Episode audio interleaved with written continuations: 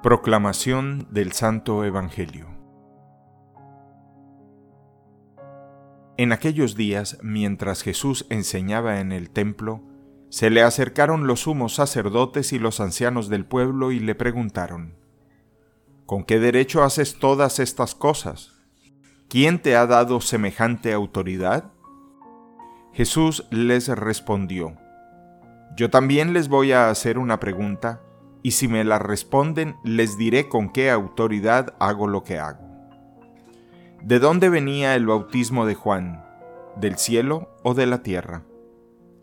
Ellos pensaron para sus adentros, si decimos que del cielo, Él nos va a decir, entonces, ¿por qué no le creyeron?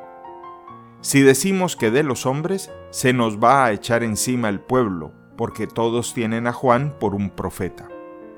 Entonces respondieron, no lo sabemos.